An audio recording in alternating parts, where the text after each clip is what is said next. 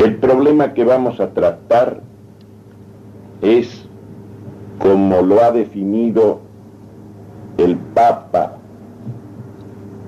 en la encíclica Popularum Progressio, el problema más importante de este momento.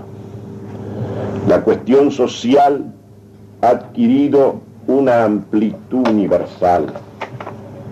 Hoy, dice Pablo VI, el hecho más importante del que todos deben tomar conciencia es el de que la cuestión social ha tomado una dimensión mundial. Y recuerda que Juan 23 lo afirmaba esto ya de un modo categórico. En realidad, la cuestión social tiene hoy una dimensión mundial porque el ateísmo tiene una dimensión mundial.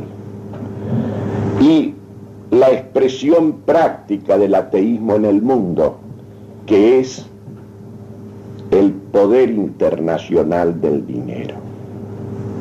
El comunismo es apenas un instrumento ideológico de ese poder internacional del dinero.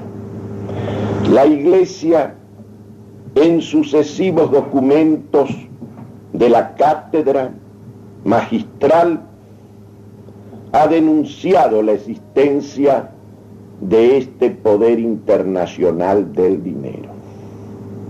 Pío XI, en la encíclica cuadragésimo año del año 1931, ya lo hizo en forma clara y definida que vamos a leer enseguida.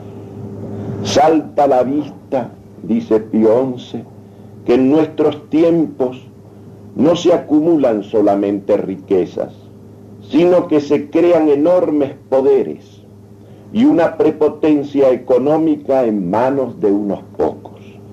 Muchas veces no son estos ni siquiera dueños, sino solo depositarios y administradores que rigen el capital de los demás a su arbitrio y voluntad. Estos potentados son extraordinariamente poderosos, dueños absolutos del dinero, gobiernan el crédito y lo distribuyen a su gusto. Diríase que administran la sangre de la cual vive toda la economía y que de tal modo tienen en su mano, por decirlo así, el alma de la vida económica que nadie podría respirar contra su voluntad. Esta acumulación de poder y de recursos, nota casi originaria de la economía moderna, modernísima, es el fruto que naturalmente produjo la libertad infinita de los competidores, que sólo dejó supervivientes a los más poderosos, que es a menudo lo mismo que decir los que luchan más violentamente y los que menos cuidan su conciencia. Esto lo decía Pío XI en 1931. Posteriormente, 30 años después, después de la Segunda Guerra Mundial, el Papa Juan XXIII en la encíclica Mater Magistra, en la primera parte, cita íntegramente este pasaje de Pío XI y vuelve a insistir sobre la existencia de este poder internacional del dinero, diciendo así, la libre concurrencia en virtud de una dialéctica intrínseca a ella había terminado por destruirse o casi destruirse a sí misma. Había conducido a una gran concentración de riqueza y a la acumulación de un poder económico enorme en manos de pocos, y estos frecuentemente ni siquiera propietarios, sino solo depositarios y administradores del capital del que disponen a su agrado y complacencia. La libertad, a la libertad de mercado ha sucedido la hegemonía económica, a la avaricia del lucro ha seguido la desenfrenada codicia del predominio.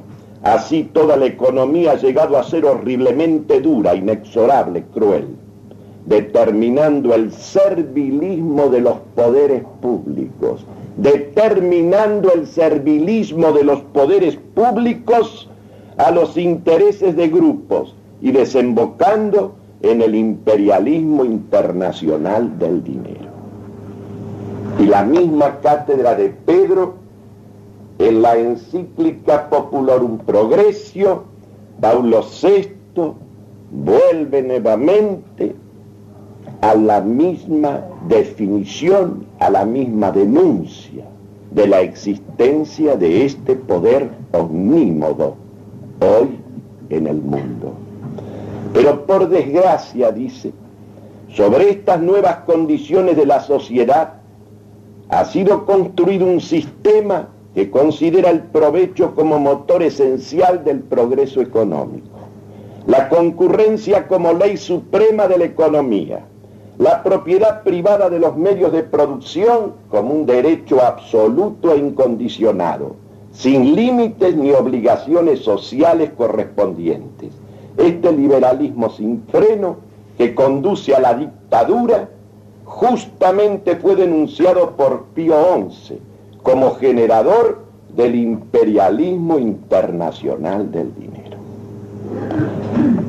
Nosotros los que somos católicos nos encontramos frente a la denuncia reiterada de la más alta cátedra espiritual que existe sobre la tierra y para nosotros además cátedra de verdad infalible en todo lo que hace a la fe y a la moral, y este es tema de moral, nosotros nos encontramos con la denuncia de esta cosa concreta, enorme, tremenda, pavorosa, que es el poder del dinero.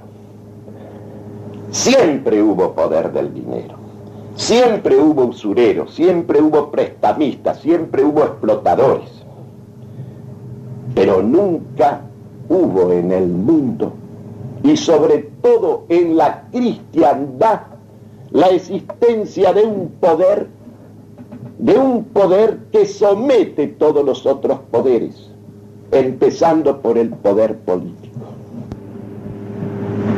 Y no hablo solamente de las naciones o de los países subdesarrollados. Los países más sometidos son los más poderosos y pujantes comenzando por ejemplo por los Estados Unidos de Norteamérica.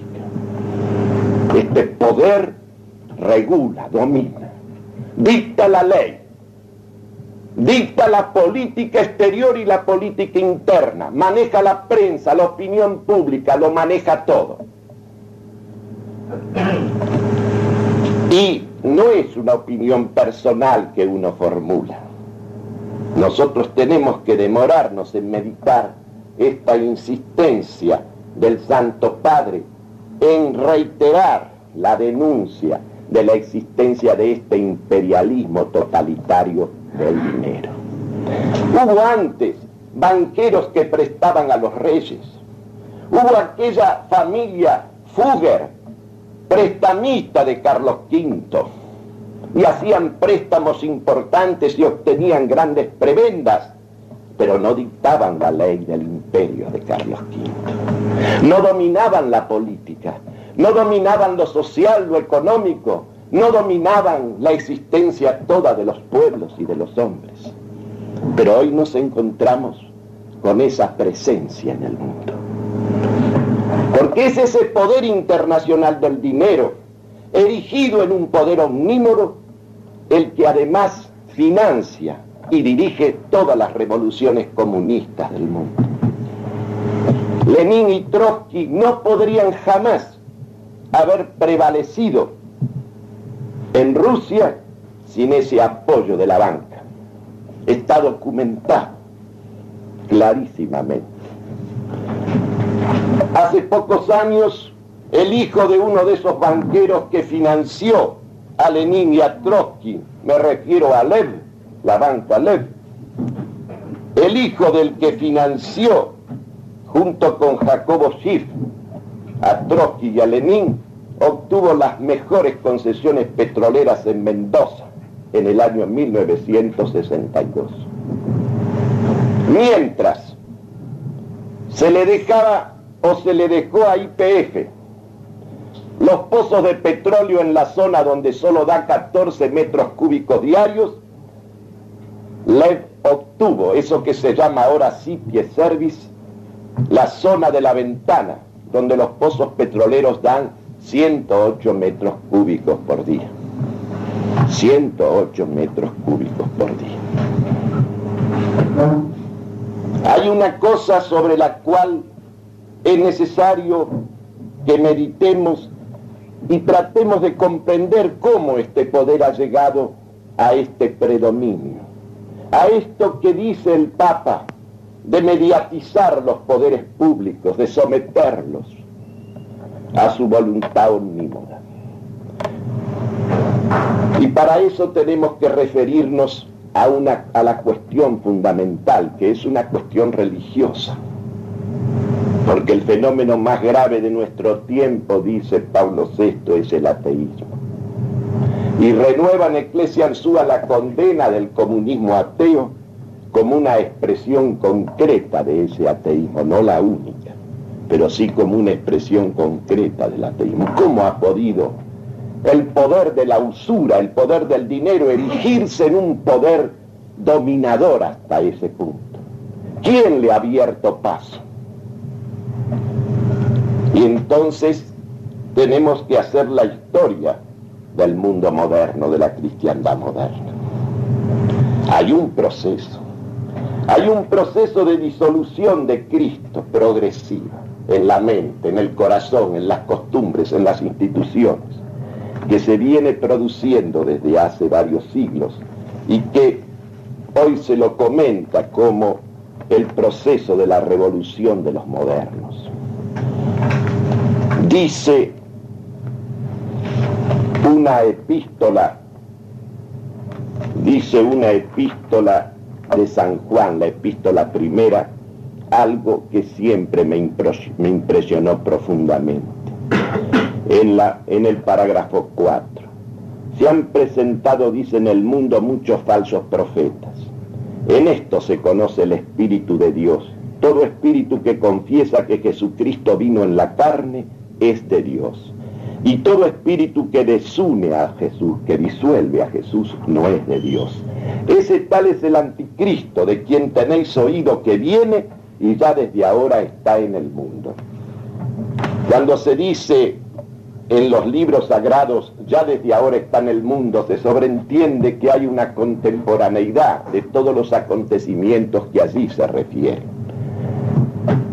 La pasión, la muerte y la resurrección de nuestro Señor es una recapitulación de toda la historia de la humanidad, pasada, presente y futura. Ningún acontecimiento puede ocurrir en el mundo que sea nuevo, que sea original. Todo lo que, ha, lo que puede acontecer ha acontecido ya en el mundo. Y por eso cualquier palabra tiene una proyección concreta, una proyección actual, un significado contemporáneo con mayor o menor intensidad. Tomemos, por ejemplo, un momento. Vamos a empezar por la inteligencia, porque todo comienza en la inteligencia.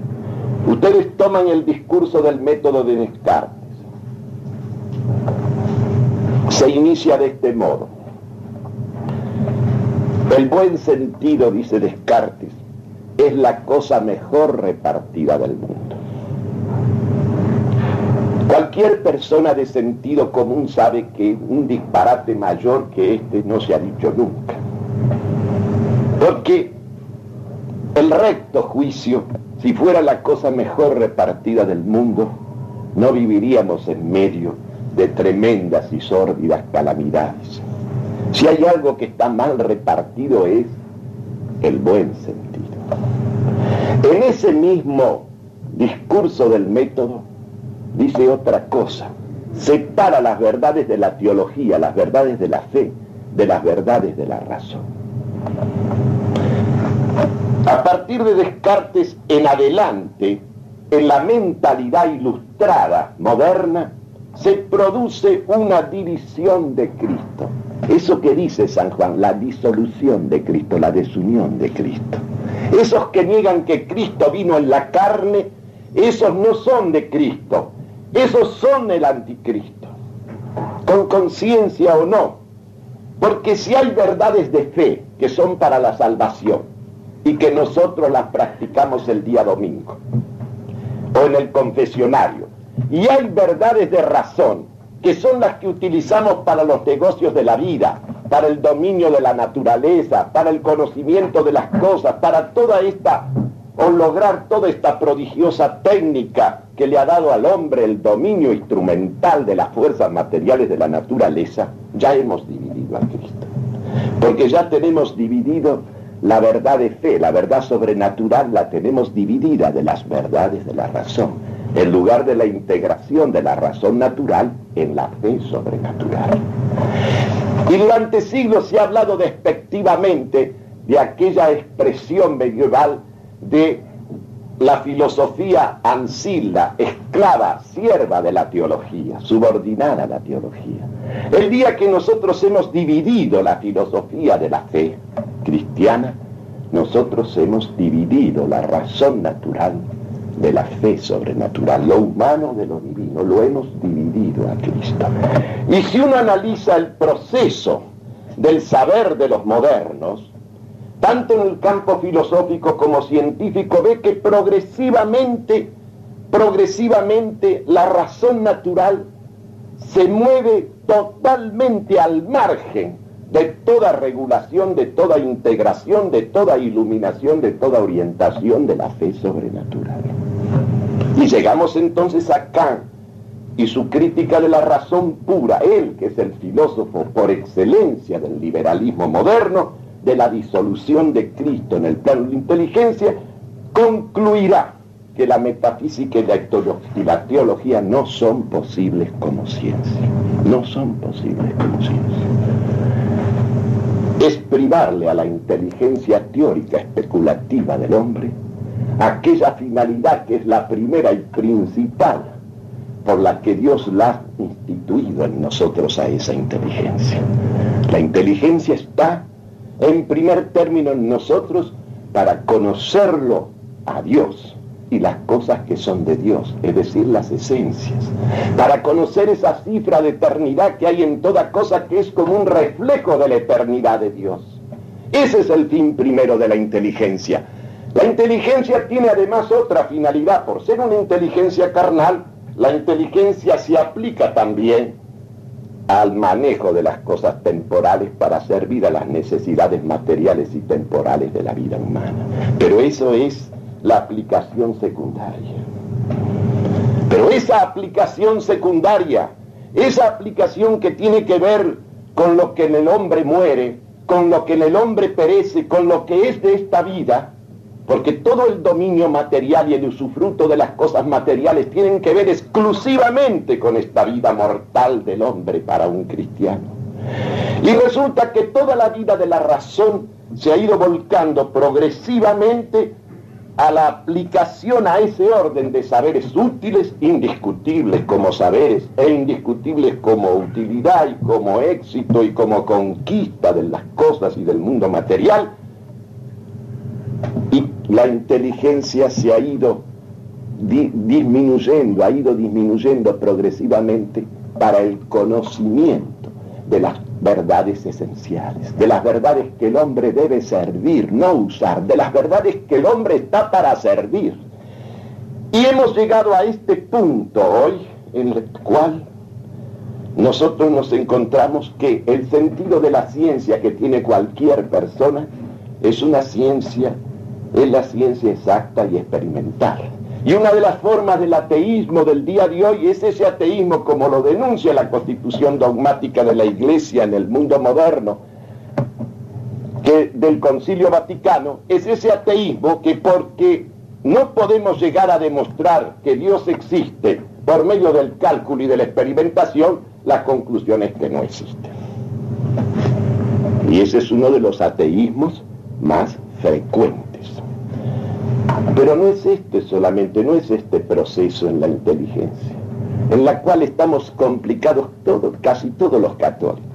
Por eso, en cualquier colegio católico o universidad católica, generalmente lo que menos se enseña es ciencia católica.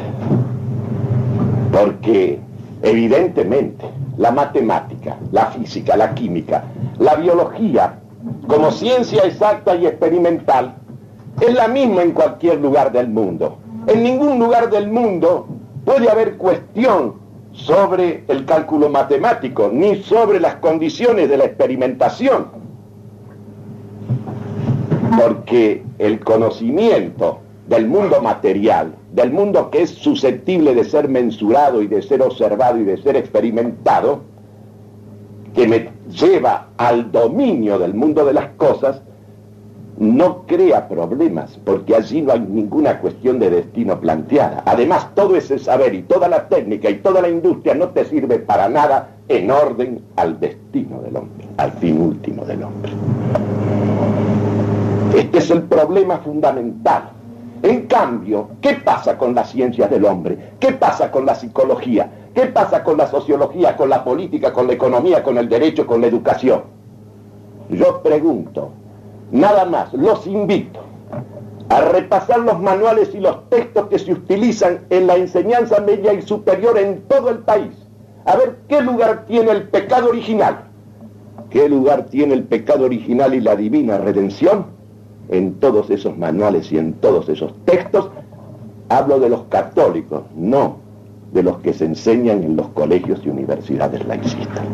Y ustedes van a encontrarse que me lo han dividido a Cristo. Lo han dividido a Cristo.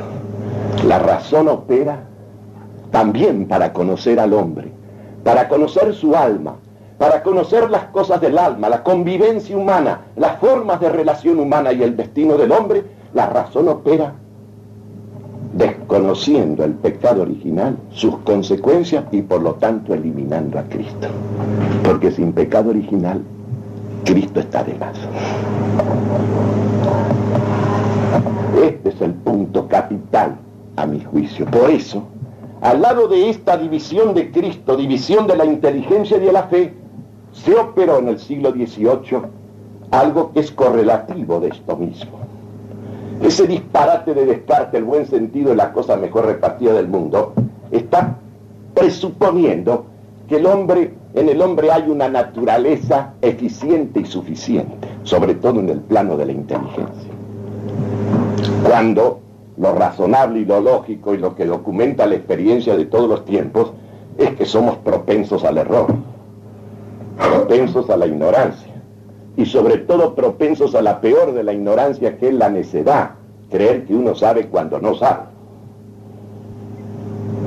Pero si yo digo, yo que soy fundador de la geometría analítica y uno de los grandes creadores de la ciencia moderna, digo, el Le Bon Sang, c'est la chose la mieux partagée du monde.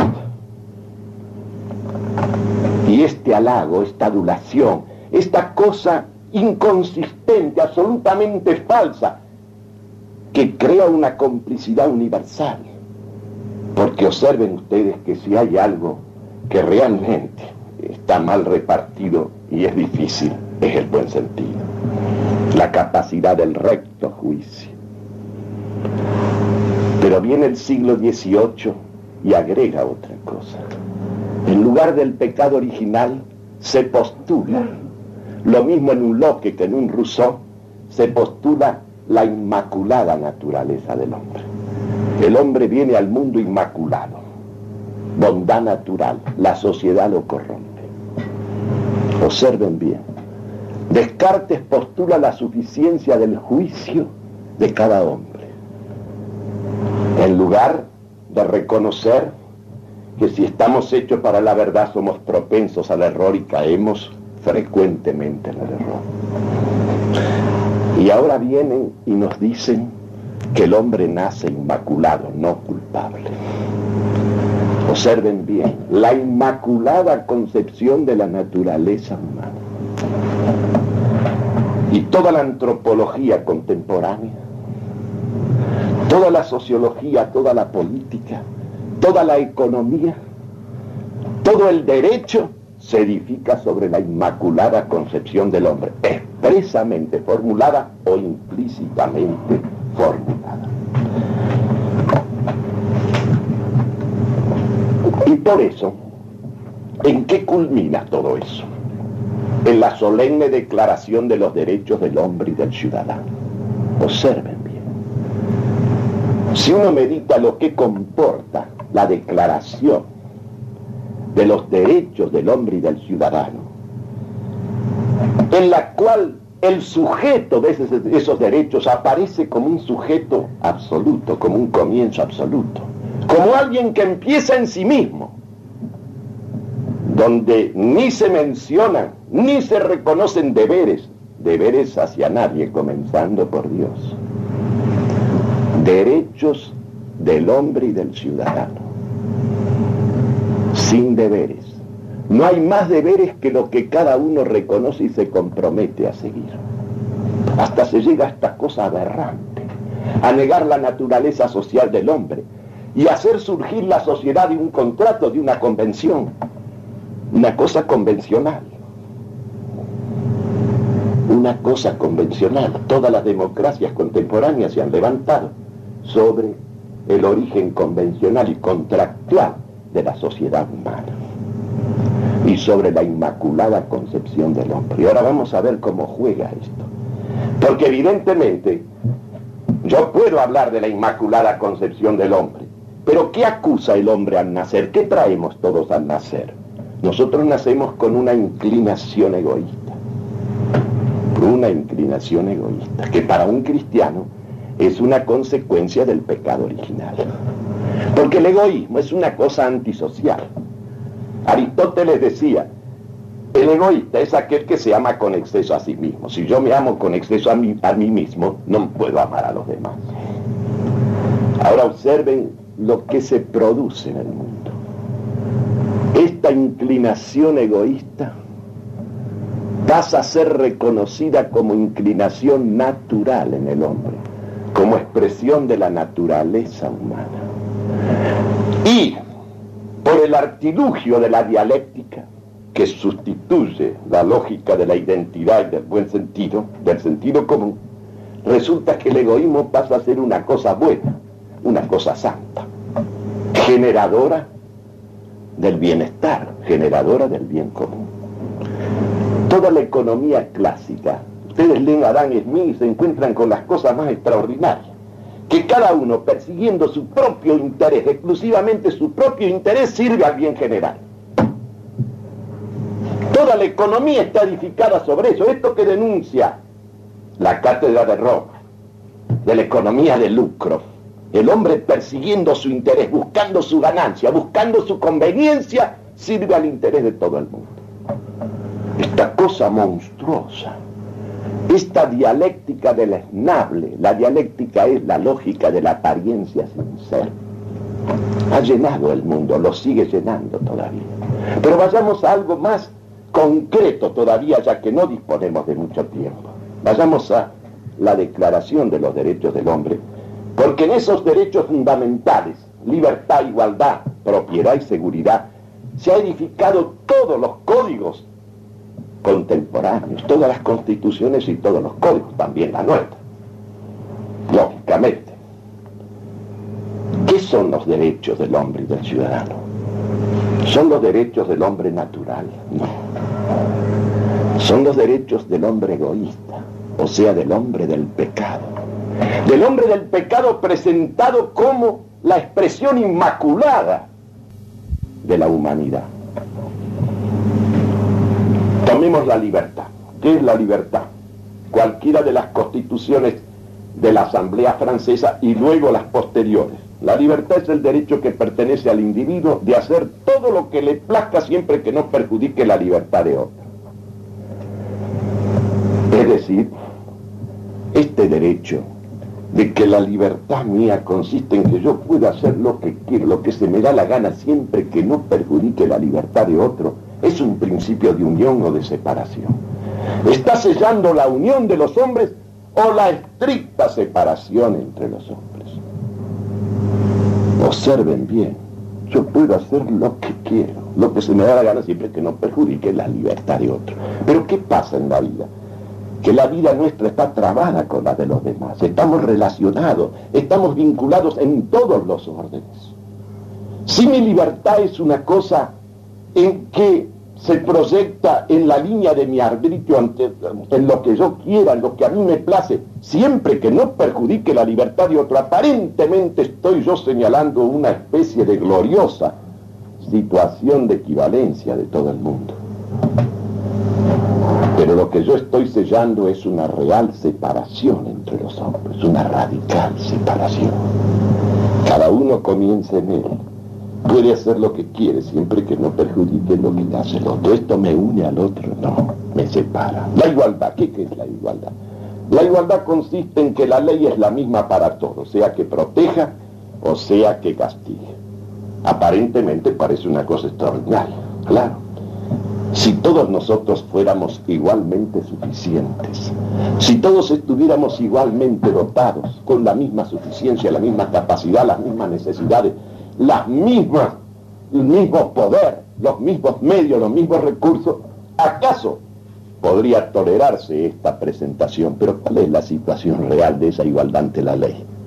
En que esos que se igualan ante la ley, unos tienen muchos, son muchos, están magníficamente dotados y otros no tienen nada y no son nada. Cada individuo es como una mónada sin ventanas hacia afuera.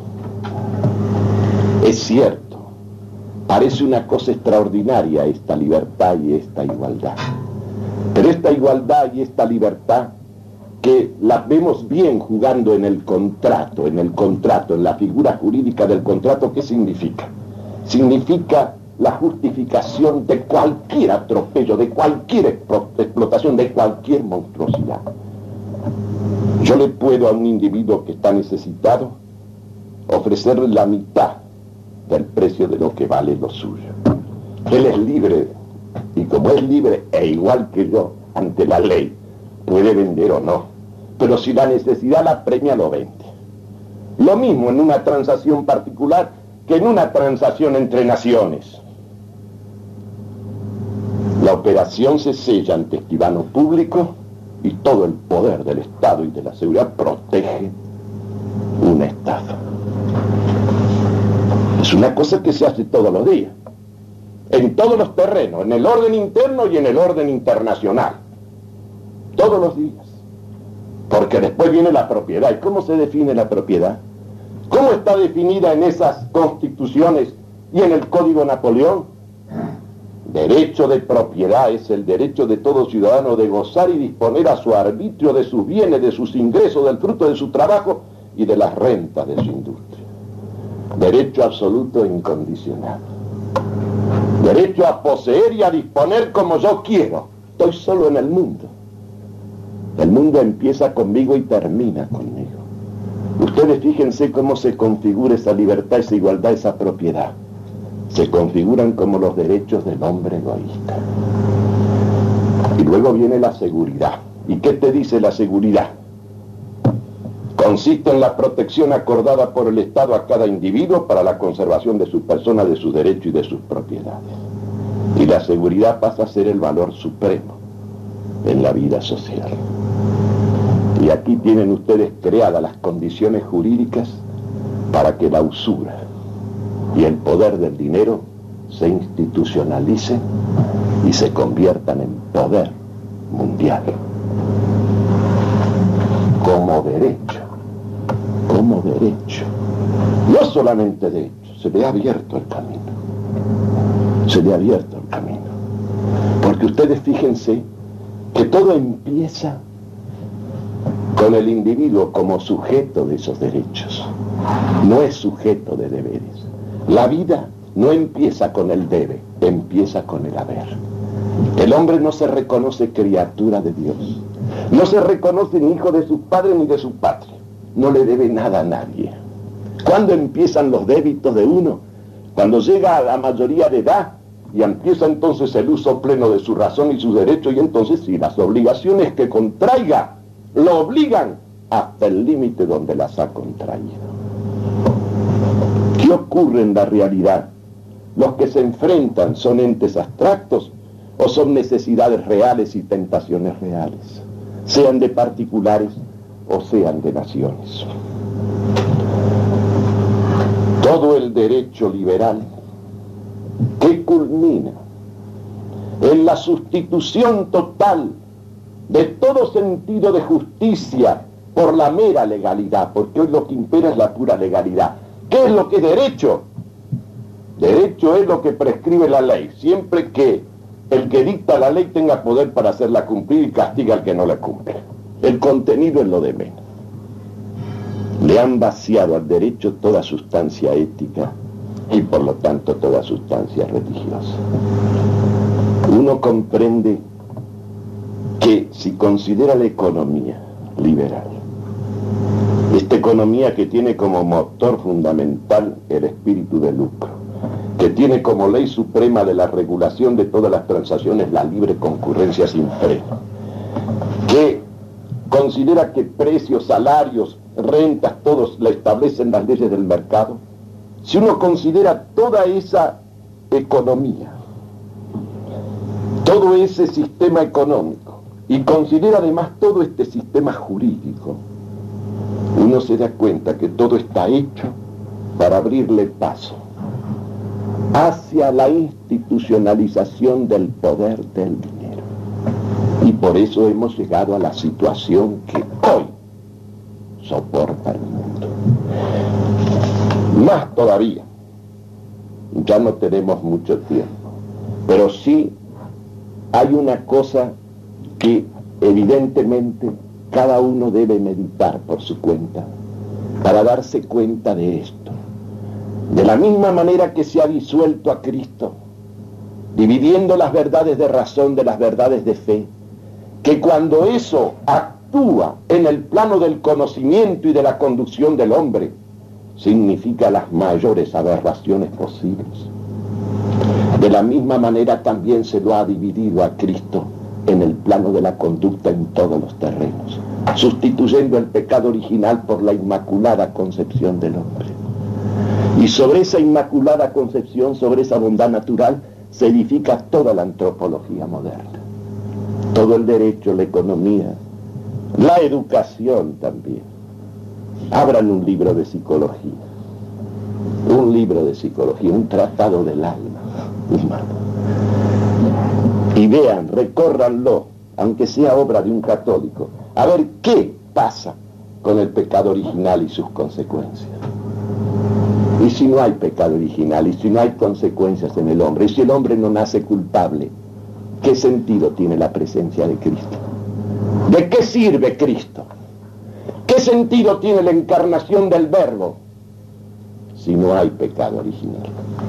Y nosotros hemos edificado todas las ciencias, todas las artes e incluso la prudencia política contemporánea sobre la negación del pecado original, como también la hemos edificado sobre la división de las verdades de razón de las verdades de fe.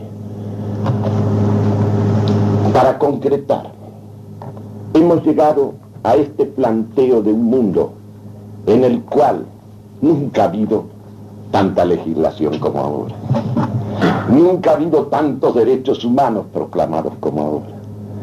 No se caen los labios los derechos de la persona humana.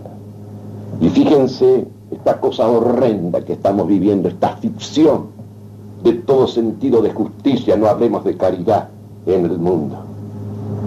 Mientras aparentemente se libra una guerra contra el comunismo allá, allá, en el último rincón del mundo, en el último rincón del mundo, donde no se resolverá ningún problema, se asiste impasible a la masacre despiadada de todo lo que se opone y se, revela contra ese poder comunista en cualquier nación europea de las que están en la servidumbre. Ni siquiera se puede plantear la cuestión en la UN. Ni siquiera se puede plantear la cuestión UN porque tienen derecho de voto, los, de veto los poderosos de la tierra. Allá en el Vietnam se arrojan toneladas, millones y millones de dólares en la selva, donde no se hace nada. Nada más que acumular las ganancias de la usura. Y mueren pobres jóvenes norteamericanos en esa selva, en una guerra inútil y sin sentido. Y encima te dicen que la Unión Soviética es el aliado natural de las democracias, porque el peligro comunista es Mao, es la China. Los otros que sojuzgan, masacran, hacen lo que se les da la gana, lo mismo en Hungría que en Rumania, que en Checoslovaquia, son los aliados naturales, eso van a pelear mañana junto con las grandes democracias contra el peligro comunista que es Mao Zedong. ¿Hasta cuándo durará la imbecilidad humana? Al menos comprendamos que estamos frente a una cosa real y verdadera, a una cosa terrible y enorme, que sojuzga también nuestra patria. Nosotros vivimos sojuzgados por ese poder del dinero y no tenemos el coraje de enfrentarlo. Por una sola razón. Porque también nosotros domina ese espíritu de disolución de Cristo. Nosotros así, como hemos dividido las verdades de fe de las verdades de razón, nosotros hemos también declarado la inmaculada concepción de la naturaleza humana. Y entonces hemos puesto el provecho en la vida en lugar del sacrificio. Toda nuestra civilización está levantada sobre el sacrificio de la cruz. El hombre no viene al mundo para su conservación, ni para su cuidado, viene para dar la vida, para ofrecerla. ¿Qué cosa en el mundo se puede edificar desde una familia, a una empresa, a una escuela, cualquier cosa, si es de veras una cosa que está consagrada a la verdad, y que está consagrada al servicio, al servicio del hombre en Dios, que no se levante sobre el sacrificio. Nosotros hemos cambiado los términos porque hemos sustituido a Cristo. No lo podemos invocar a Cristo en una economía de provecho y de mercado. No podemos invocar a Cristo dentro de un sentido del derecho que se define en los términos que acabamos de leer. No podemos invocar a Cristo dentro de un sentido de la educación en la cual nosotros planteamos el sentido de que el hombre se educa para adquirir tales y cuales cosas que le permitan conocimientos que le permitan dominar esto, dominar aquello. El hombre se educa para ser señor de sí mismo y tratar a los demás como señores cuando se educa en Cristo. Y una educación para el servicio, para el honor del hombre, es una educación que está levantada sobre el sacrificio, porque la vida la tenemos no para conservarla, sino para darla. Hemos perdido el sentido de estas cosas, porque a Cristo lo hemos ido sacando de todas partes, de la inteligencia, del corazón, de las instituciones, de las escuelas, de todo. Por eso, el ateísmo es el fenómeno más grave de nuestro mundo, del mundo contemporáneo. Y por eso, la cuestión social, esta tremenda que abarca el mundo entero, es una cuestión que tiene como raíz esta descristianización del mundo occidental, de la inteligencia, de las costumbres, de las instituciones. No habrá salida de ninguna naturaleza mientras no se opere el mismo proceso que se operó cuando vino nuestro Señor.